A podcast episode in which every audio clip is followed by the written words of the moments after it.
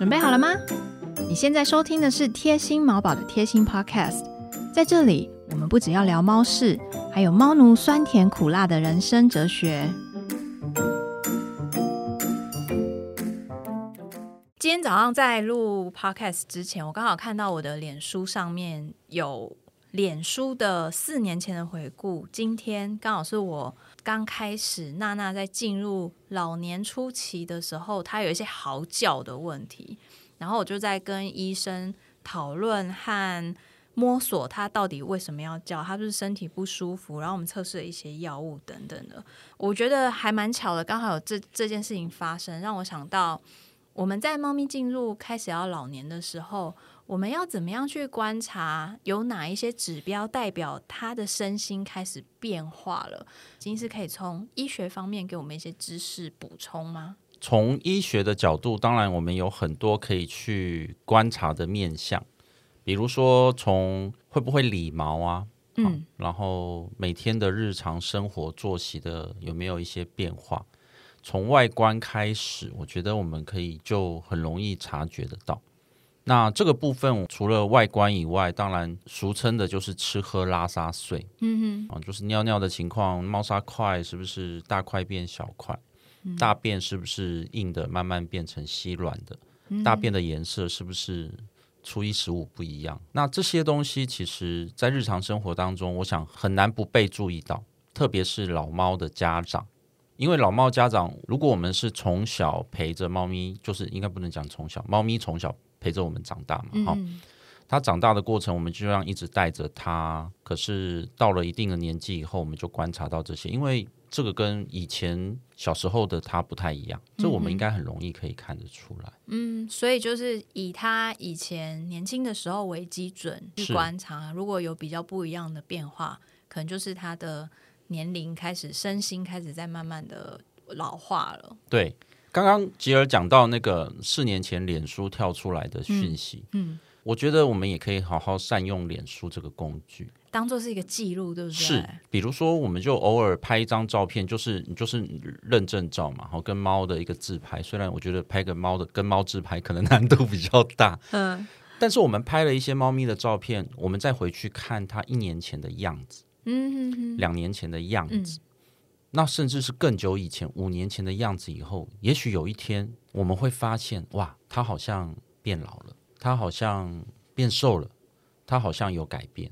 我觉得那个照片是看得出来的。举我自己做例子，我我自我的第一只猫咪其实就是这样，在它走之前，我们都没有特别感受到它的变化。嗯，那因为每天的日常生活作息都都一样，它又是一只很小的。就是体型很小的公猫，嗯，它是公猫，可是它才它不到三公斤，好瘦哦，就是两公斤多。它从小就是两公斤多，是米克斯吗？没有，它是英国短毛。哦，所以就是那种真的是骨头很细的那种，它就是样子，它就是。就是身高一五零的男生就对了，好可爱，拉蒂也是哎，身高一五零的男生。当我们发现他越吃越少，然后我们带去的时候，嗯，就带去检查的时候，就发现他他有严重的肾脏的问题，而且他肾脏问题又不是那么单纯的只是慢性生病，他还有很多其他复杂的原因。嗯所以很快的时间他离开了。嗯。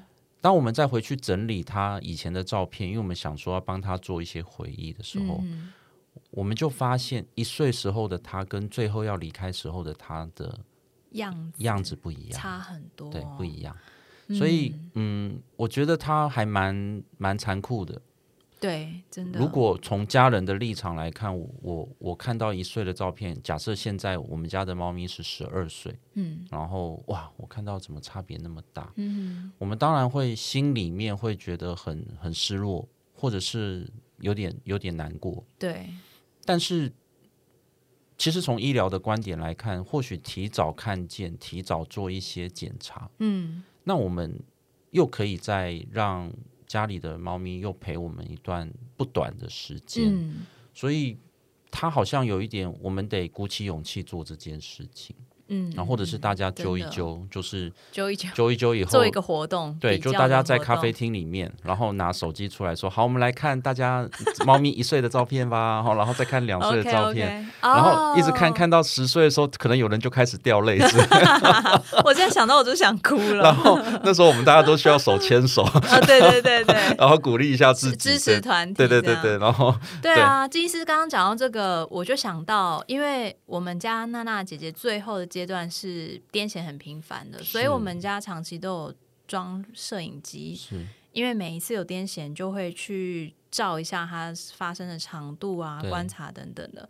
然后在他走了以后呢，那些癫痫的影片，我在整理的时候，我才发现，其实我觉得有一个盲点，就是因为我们当爸妈，我们是整天沉浸在沉浸式的体验，在那个照顾的体验里面，所以其实我们不会感觉到他的那个巨大的差异，除非我真的有意识的去。看他一生每一个反应，我才发现原来他在癫痫那个时候的身心状态的样子，跟他癫痫之前，光是短短的六个月的时间，其实那个样子变化是非常巨大。但是我当下是没有感觉的。对，就是我现在在听吉尔讲的时候，我自己也在想的是，我我过去我自己的经历，不是我看到生病的猫咪的经历，而是我自己家里的猫咪或狗狗的经历。嗯，我觉得就真的很类似。对我来讲，他我我不知道该不该用残忍两个字形容，就是要逼我去面对那件事情。我觉得对我而言，就说如果有我有一个兽医师跟我讲说，叫我去做这件事情，去比较，我会觉得这个兽医师很残忍。虽然我自己本人就是那一个 要去逼大家看，可是我我希望不要用“逼”这个字，而是说，我不知道可不可以找到一个比较合适的方法，但是让我们可以发觉我们家的猫咪开始出现了一些变化。我觉得这样好了，我们可以具体一点的有几个指标，例如说，我举自己的例子好了，我我开始发现娜娜好像有点问题，是因为我觉得她好像走路的时候开始常常会脚滑。然后她睡醒的时候开始常常会脚软，我就觉得她好像走路跟以前不太一样。这个时候我才去拍她走路的样子，再去比对前阵子可能她好好的时候，我没有觉得她有问题的时候，他走路的那个姿势跟他跑步的那种感觉。所以也许我们可以给大家一些指标，是我如果真的要比较的话。我是在发现什么样的事情有不一样的时候，我再回头去比较，这样来得及吗？可以，绝对可以，因为我们有发现一个蛮重要的部分是，其实日常生活当中的一些习惯的改变，就可能是初期的症状。像我们刚刚讲到，就是有关于起立坐下这件事情。那用这个。当做例子，然后来去类比的话，其实猫咪在年轻的时候，你就会发现它没来由的在暴冲。对啊，刚才我要出门的时候，巴黎才在暴冲。暴冲，哈，它也不太可能是每天每每个小时都在暴冲嘛。它可能一天有几个时段它就暴冲。你看它暴冲大概几分钟以后，它也会累嘛。哈对，然后就休息，然后可能。下呃，这是早上早上怕已经结束了，爆冲已经结束，下午再爆快充充满了以后再继续爆，然后再再集气，然后下午再爆冲一次。对，那我们就会发现这个次数开始减少，嗯，跳跃的高度开始降低，嗯，好，那这这讲到的都是有关于行走活动力的改变。那我觉得这个是属于也是属于运动部分。我们刚刚讲到的有几件事情。毛发的光泽会不会理毛、吃喝拉撒睡这些简单的部分？嗯，那呃，还有另外一个东西是休息时候的位置的改变。哦，嗯，是从比较高的地方变得越来越低，是，或者是越来越暗，或者是哦，越来越暗也算，让大家不不会被看见的地方。嗯，这越来越孤僻。哎，对对对对，就就老。不能讲老人，这样如果有有长辈在听我们，气死，气到关掉，没有没有，我在此道歉，取消追踪。应该是说有智慧的生物，他们都会喜欢独自去沉浸在他的世界里。好，我这样我这样讲有没有蛮婉转？他们需要比较多的休息的时间，他们要去思考他们过去的一生。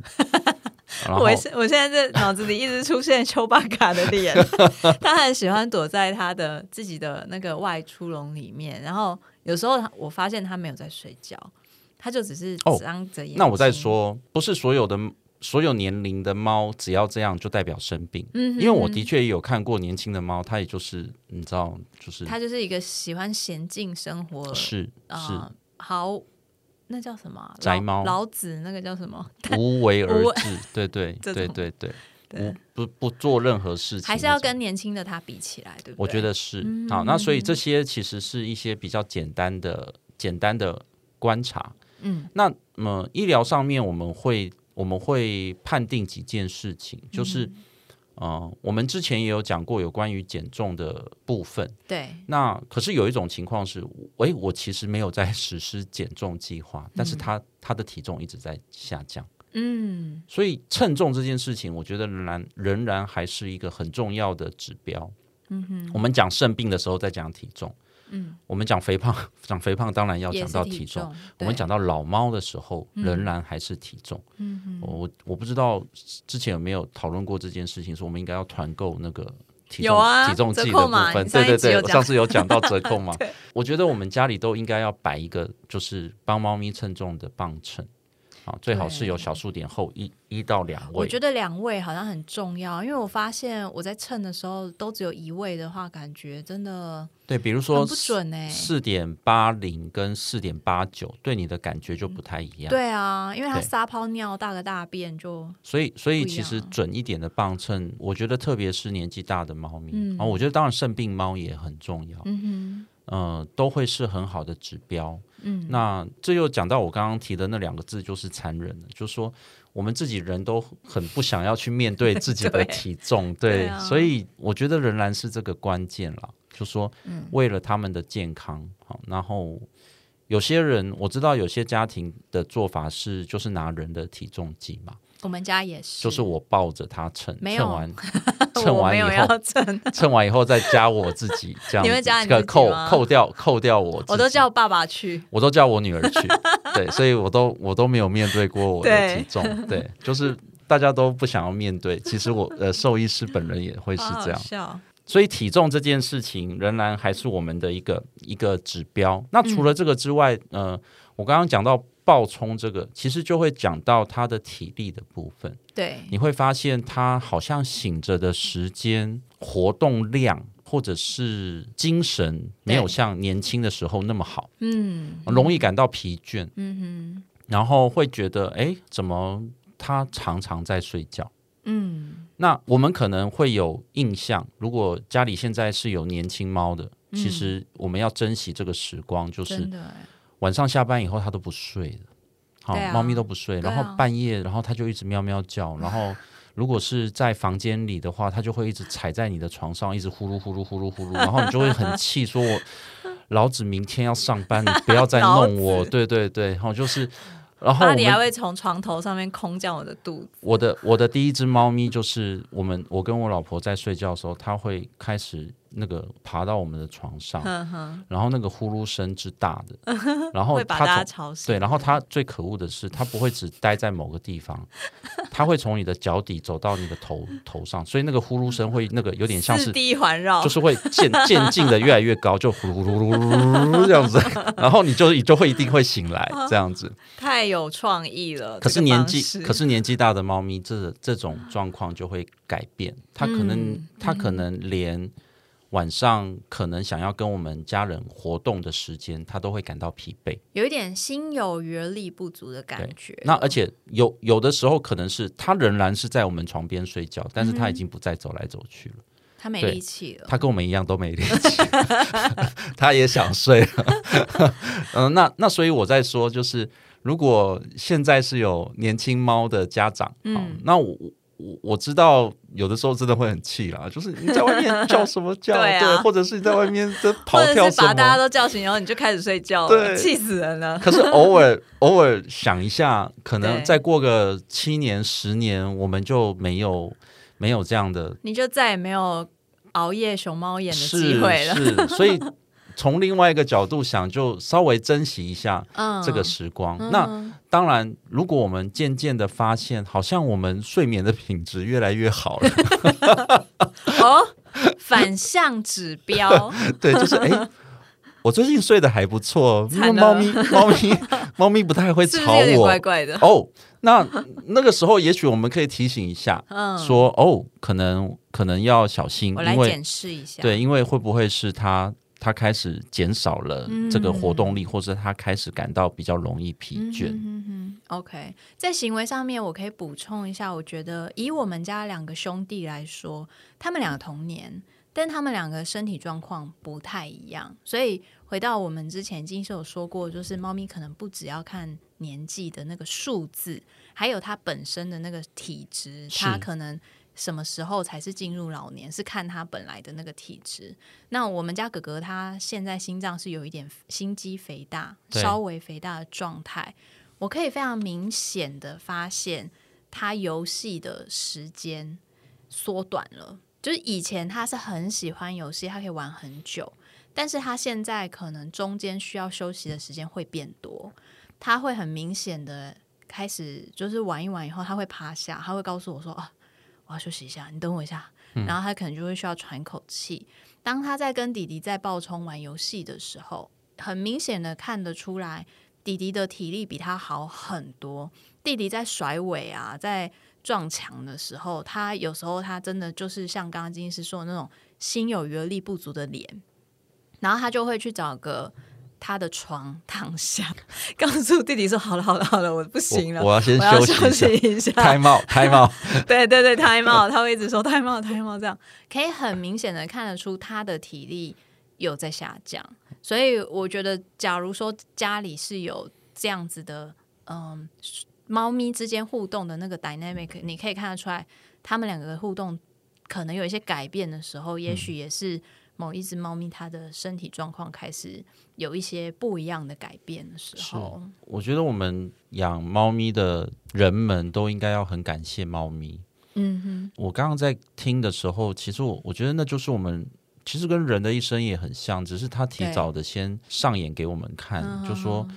就像春夏秋冬一年四季一样，就是慢慢它会在我们眼前进入到生命的下个阶段。嗯哼哼，对。那嗯，虽然我们我们不想面对，或者是我们觉得面对起来是很有压力的，但是其实把握住那个当下的每一个时段，嗯，我觉得都是都是很珍贵的事情。对，我觉得，我觉得这部分是现在目前我们正在讨论怎么样去察觉猫咪开始出现的变化。嗯，可是我觉得也可以带着另外一种的心情，就是啊，他他又要进入下个阶段了。如果用养小孩来比喻的话，就是哦，他他要从国小到国中，好，从国中到高中。但是我觉得养小孩跟养猫最大的差别是，他有一天会超越我们现在的人生阶段。对他的人生是快转的，就是我们我在带我的小孩，他不会突然哪一天就是比你老，就是他变成这个动物医院的这个执行长这样，然后跑到我 前面去，不会吗？没有，可是我我可能看不到嘛，对不对？但是但是我觉得猫咪不是啊，好，猫咪狗狗不是这样，就是他们他们反而到某个阶段以后，好像我觉得用正面一点的角度来看，是他们在教我们一些事情。对我刚刚就是想要讲这个，我觉得。我在猫身上看到一个很跟人类大部分人类很不一样的地方是，当它发现自己变虚弱的时候，有时候我我自己我可能会觉得哦，有点那种唏嘘，或者是觉得好可惜哦，不一样了这样子。可是我发现猫咪很处之泰然诶，它们我累了我就休息，我不舒服我就少吃一点。它们其实是用一种非常非常禅意的这种方式在面对它。我觉得非常的优雅，在面对他自己的人生，他自己身体的变化，然后他们非常懂得怎么样跟自己相处。我身体很好的我，跟身体有点不好的我，甚至像我们姐姐到后期完全瘫痪的我，他都可以很 OK 的跟。那样子的自己独处是，然后想办法让自己可以度过那个时期。我觉得是猫咪的，真的是很像外星人的一个智慧。对，我觉得 我刚刚想到的是，我不知道现在在听的大家的平均年龄是多少了。希望我们这些猫咪的家长们啦，嗯，我不知道我们现在家里面真的那个 actually 的长辈，他们是怎么面对他们的老年生活。嗯但是当我们看到自己的猫咪，就像刚刚吉儿说的，他用一种很有诗意禅意的方式，很有自己的风格的方式，在面对他自己的老化跟退化，然后啊，体力开始变差了哈，这个。跟弟弟跑，就他也不不不坚持，他也不勉强自己。对对对对，他他他对 自己很仁慈。对对，然后他他也不逼自己做他做不来的事情，哈，对不对？那我希望，我我也不能讲希望，应该说，我刚刚在听的时候，我就想到说，或许我们这些猫咪的家长们，我们自己也到了七八九十岁的时候，也像。曾经陪过我们的猫咪一样，就是哦，到那个年纪的时候，我们也可以，是不是也可以用一种让别人看到，觉得说哇，这个这个老奶奶老的好优雅，对，好有格调，嗯，很有 class，哦，对不对？我觉得，我觉得是可以从我们身边的这些。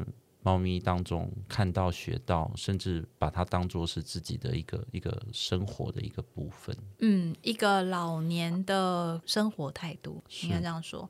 所以我觉得，嗯，虽然大家就说在送走宠物是一个很伤痛、很痛苦的一个阶段，但是对我来说，我觉得每一只猫咪在的那一个阶段，无论是它生病，或者是它老死的那一个阶段。他走了以后，他都会留那一块给我。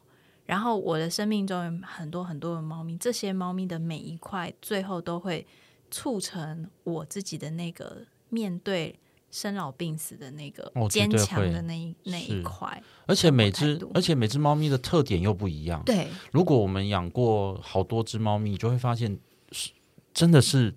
猫也有白白种，对它跟品种一点关系都没有，就是每一只都是独特的个体啊，没错没错。所以它在面对各式各样的状态的时候，其实我们虽然在照顾一个生病的猫咪，或者是虚弱的猫咪，或者是各式各样疾病的猫咪，我们都会有心情上面的负担。嗯，但我觉得从另外一个正面的角度来看，这他们自己也在面对他们的生命的。后面后半段的部分的时候，他们是用什么样的情感跟态度去面对？嗯哼，就我觉得从另外一个部分，是我们也可以感受得到，就是有关于情绪的改变。嗯哼，老猫也会有一些情绪的改变。对，就是呃，我们我们刚刚讲到说，哎，我怎么样去观察到它开始可能出现老化这件事情？嗯，除了身体机能的改变以外，就是本来是可以跨栏。短跑的变成只能够散步这样子，然后走那个健康步道这样子的猫咪，但是在那之前，它们可能会有一些情绪上的变化。我突然想到，是很多老猫或者是进入老年的猫咪，它可能会有的猫咪是情绪开始变得比较固执，嗯，啊，就是它。不要，不要就是不要。对对对，就是跟年轻时候就有点不太一样。有些有些本来是哎，其实还蛮蛮好商量的，嗯，就变得不太好商量。嗯，好，就是有的时候我要带他出去，这个这个看个医生，或者是我要带他去洗个澡，就发现哎，好像越来越困难。嗯，那这些情绪上的改变，其实也是另外一种很重要的症状。嗯，然后帮助我们去察觉到，哦，原来他他可能开始经历一些生命阶段的转变。我也不希望在讲这些过程当中，好像在恐吓大家说，哦，大家要注意哦，我的猫是不是变老了？哦，我的猫现在十岁了，就是不是老猫这样子？因为我有发现一件事情，如果假设我们现在这个节目的录影时间，呃，录音时间是在。是在这个二十年前的话，嗯，我们在讲所谓的老猫，大概是七岁到八岁，嗯嗯，对。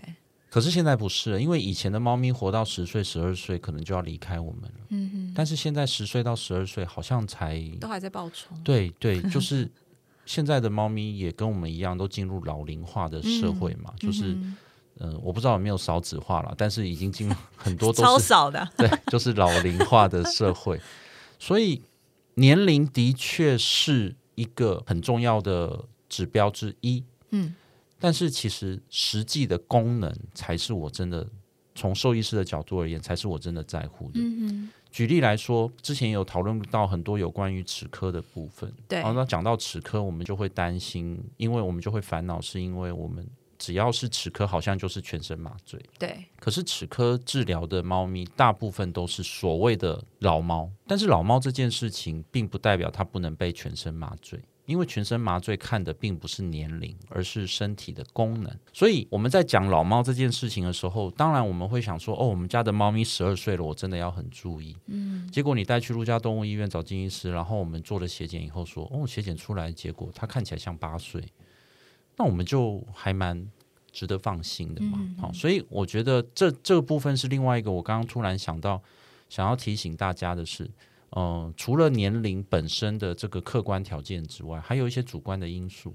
嗯，然后有一些猫咪可能十岁、十二岁了，它做完检查以后，它壮得像牛，哎，不能讲牛，壮得像老虎一样哈。哇，那它真的是很好啊。那那当然也有这样的猫咪，所以呃，我们就可以同时的一起来来去做评估。嗯，呃，它的生活作息改变了吗？它的活动力改变了吗？它实际的器官功能是不是都很健康？嗯，这些东西都让我们去做判断，是其实它好像还没有到我们真的需要担心的时刻。所以其实如果饮食它，我觉得应该可以搭配体重，对不对？如果他即使他现在有点改变，可是他体重其实没有掉的很快。或者是没有无缘无故一直在掉，我们其实可以不用太担心。哦，讲到体重这件事情，我昨天很新鲜的客户的案例，就是那个猫咪的家长就很担心的进来诊间，就说我的猫吐了好久，好久是多久啊？然后吐了三个月，就时不时的一直在吐，一直在慢性呕吐，慢性呕吐。然后我说哦，是这样子嘛？我就问他吐了些什么啊？吃的是什么啊？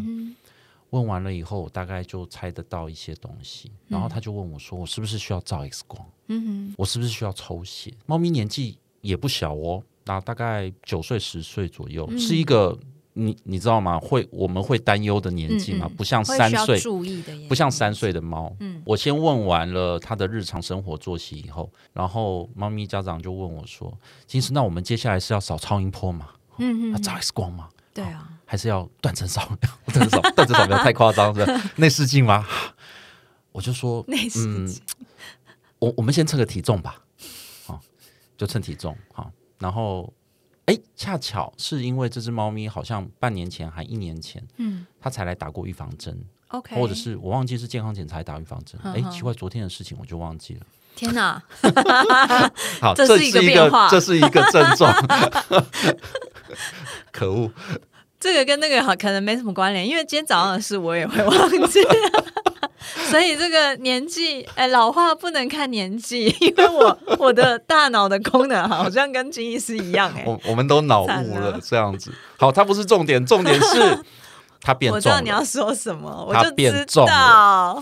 然后它变重了以后，我就跟他讲说，其实它会吐是因为别的原因啦。妈妈有没有安心一点啊？他很安心啊，可是我很伤心，因为我可以原本可以赚那个对啊，那个 X 光 X 光的钱跟验血的钱，还有超音波 CT，还有内视镜的钱，我全部都拿不到。我好，再一次我们要团购那个磅秤，我应该现场就卖他一个磅秤。磅，我等下赶快去批个十个来给你卖一下。称完以后要变重了，我就跟他讲说：“哎，你担心说。”一个猫咪吐了三个月，哈，结果它还变重，你会担心什么？你会担心它哪里生病了吗？后来当然就是从饮食习惯啊，对啊，这个真的，呃，饮食的种类呀，还有各式各样的东西，都就是我们就是后面讨论到别的部分，但是完全不是那一块，就是会会要动刀动枪，然后要把肚子割开来，对啊，把肚子切开来看一下它的胃发生了什么事的那种情况嘛。好，所以我觉得这些其实也是一个很重要的的观察。对，我最近有一个妈妈，刚好也是一样的状态，只是她的猫咪才三岁，所以我们可以更放心，知道说可能不会是太严重的问题。那她也是慢性呕吐，一直反反复复的。嗯，但是她没有金师的病人这么幸运，嗯，因为她每两个礼拜就照一次超音波。然后，呃，也有有做很多很多不一样的医疗，但是医生都没有发现他有什么不一样，就是他他没有生病，他的体重也没掉，所以最后妈妈来找我的时候，我们一样就是做饮食调整嘛，然后去去寻找他到底是生活里面发生了什么事情，让他没有办法好好的吃饭。最后我印象很深刻的是，我在跟妈妈讨论这些事的时候，因为妈妈一直有一点过不去那个坎，她对自己很没信心，他觉得他在做这些事是在害猫咪，所以猫咪才会一直呕吐。所以为了给他信心呢，我就给他一个 slogan。我跟他讲说：“你要永远记得，你才是猫咪的超音波。嗯嗯嗯，你在生活里面观察的这些事情，都是可能医生，因为医生已经照了好多次超音波，他都没有照到任何东西嘛，代表他现在没有任何的地方是医生可以发现的。所以我们要靠爸妈平常在生活里面的这些观察。”去找到那个病症，所以这个时候妈妈才是猫咪的超音波检查工具。我觉得这个很重要，做每天做个记录啊，嗯或者是一段时间做个记录，或是我们日常生活作息的一些一些观察。嗯，那如果这个都很重要。如果你在身在里面太呃。那个叫什么？看不看不清楚的话，可以找金医师，或者是也可以来找我，我们可以帮你理清到底可能哪一个环节出了问题。我们就在聊天中帮你把脉，这样 对对，聊天。这些日常生活的观察，嗯嗯嗯啊，外观的部分、活动力的部分、吃喝的部分、情绪的改变，这些东西都可以帮助我们去了解到我们家的猫咪是不是进入了生命的下一个阶段。但是呃，我们也不用太，我我试图想要呃平衡一下大家那个紧张的情绪，因为我觉得在讲这件事情的时候，或多或少一定还是会感受到一些压力。对，但是我我要再讲的是，呃，年龄是一个标准，嗯哼，但是并不是全部，嗯，就像我刚刚讲的，麻醉并不是年纪大。不行，不能被麻醉，或者是年纪大的才一定有风险，而是身体的功能才是真正的指标。所以对我们而言，还有另外一个很重要的事情是他的身体的状态如何。嗯哼，他诶，他他如果是十岁了，那理论上应该九岁到十一岁中间，可能应该要验过血了。嗯，验血是不是都正常？嗯，然后这些健康检查的。间隔是不是慢慢可以开始再缩短一点点？嗯哼，啊，这就是我们要讲到，就是有关于老猫，我们怎么样去确认它身体的机能跟功能的状态。然后你在背上你发现的这些东西，去跟医生讨论，做一些决策，是，嗯，就可以帮助它更优雅的慢慢变老。